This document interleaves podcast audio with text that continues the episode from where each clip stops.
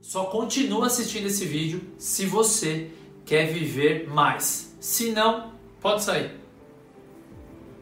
Sério mesmo, pode sair. Continuou? Então parabéns! A partir de hoje começa uma série de vídeos que eu vou abordar os cinco pilares da longevidade. Ele tem um intuito claro de ajudar você a viver mais e melhor. Então, vem comigo!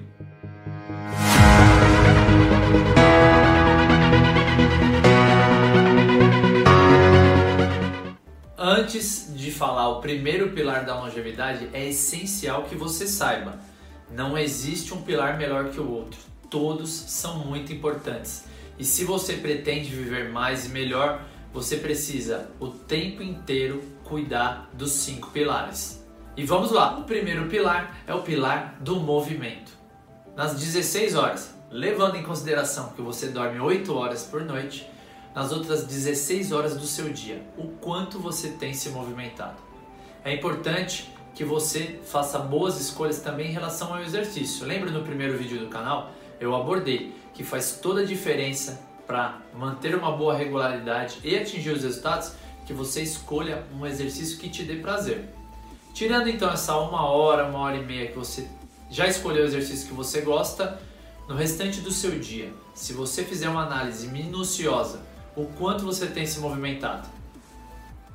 A nossa geração, infelizmente, é uma geração que tem se movimentado muito pouco, comparado dos nossos ancestrais e até dos nossos avós. Eles não tinham tanto a praticidade de carro, de elevador, escada rolante, televisão, controle remoto. E aí a gente precisa constantemente incluir novos hábitos na nossa rotina. Se a gente pensar antes da quarentena, eu peguei, por exemplo, três dias, dia 2, 3 e 4 de março.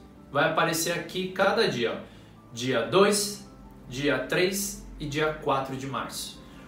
Esses foram os passos que eu dei durante esses dias. Num dia normal, rotina onde eu trabalhei, fiz atividade física, a média deu 12 mil passos por dia. E aí eu comparei com esse período de quarentena. Aqui desse lado, nos dias 23, no dia 24 e no dia 25 de março. Se vocês repararem, diminuiu em quase 50% o quanto eu me movimento. Pensando a curto, médio e longo prazo, comece a partir de agora a se conscientizar o quanto você precisa incluir de novos movimentos, novas atividades para que você realmente seja mais saudável e fuja das estatísticas que são assustadoras, porque só aumenta obesidade, diabetes, artrose, artrite, todas as doenças que são diretamente ligadas à falta de movimento. Foi pensando nisso que a minha dica de ouro do primeiro pilar da longevidade é relacionada a um aplicativo. Vamos utilizar então né, a tecnologia ao nosso favor. Ele se chama Pedômetro tem tanto na plataforma iOS como do Android. Ele é gratuito. E o que eu proponho para vocês é que vocês em primeiro baixem o aplicativo, se cadastrem nele e depois acompanhem na primeira semana o quanto vocês têm se movimentado. Faz a média, super simples. Pega três dias, soma os três dias a quantidade de passos que você deu e depois divide por três Pensando nesse resultado, tenta para a próxima semana, nos próximos dias já, aumentar pelo menos 10%. E assim você vai realizando gradativamente, aumentando a quantidade de movimentos que você inclui. Porque eu tenho certeza, não adianta me falar que não. Você anda com o celular o dia inteiro. E é uma ótima ferramenta para a gente comparar o quanto a gente tem se movimentado. O objetivo é que você, a partir de hoje, Pense, reflita o quanto eu estou me movimentando. Quanto mais movimento no meu dia a dia, melhor. Ah, Rodolfo, vale a faxina que eu tenho feito em casa? Vale? Ou se vale? E como gasta caloria, e como você mexe o corpo inteiro, o corpo precisa de movimento. Quero ver se você vai baixar o aplicativo e se você fizer esse desafio, coloca aí nos comentários. Já o segundo pilar da longevidade é alimentação. Todo ser humano precisa do alimento para se nutrir, se renovar, se manter bem né, em forma. E ao contrário do que a maioria das pessoas pensam, o comer nada mais é e de uma forma negativa do que um hábito de um processo social. E a gente precisa combater ele, porque essa necessidade de comer e não de se alimentar bem acaba gerando escolhas que não são adequadas para o nosso bem mais precioso. E ao invés de ganharmos dias de vida, a gente acaba perdendo, porque alimentos que a gente come que não são de boa qualidade, eles geram muitas inflamações. E gerando muitas inflamações, a gente perde em relação à nossa vida celular, que é extremamente prejudicial. E aí você vai me perguntar: Ah, Rô, mas eu quero emagrecer. Essa é a pergunta de um milhão de reais. O que, que eu preciso fazer? Eu quero emagrecer. Mulher, então, nossa senhora. Tem mulher que já tá magra, mas sempre quer perder os dois quilinhos. Aí ela pergunta, Rô, quero emagrecer, o que eu preciso fazer? Resolve contar calorias? Vale a pena? Aquela matemática do ah, ingerir menos do que está gastando? Resolve. Mas hoje o mais importante, pensando em longevidade, é você controlar a qualidade dos alimentos que você ingere. Isso sim vai fazer toda a diferença pensando na renovação celular a longo prazo. Se você pretende realmente ter uma vida mais saudável, você precisa eliminar três comidas que elas não nutrem, elas só trabalham na nossa saciedade, principalmente ali aquela saciedade momentânea. Quais são essas três comidas que você precisa abominar da sua vida? Você precisa tirar o quanto antes ou diminuir o consumo drasticamente. É o açúcar, o sal e a gordura industrializada, hidrogenada, que isso gera muitas inflamações no nosso organismo. A dica de ouro que eu tenho é, a partir de hoje, de agora, que você pode diminuir em relação ao consumo de comidas, não de alimentos, que tenham muito açúcar, sal e gordura.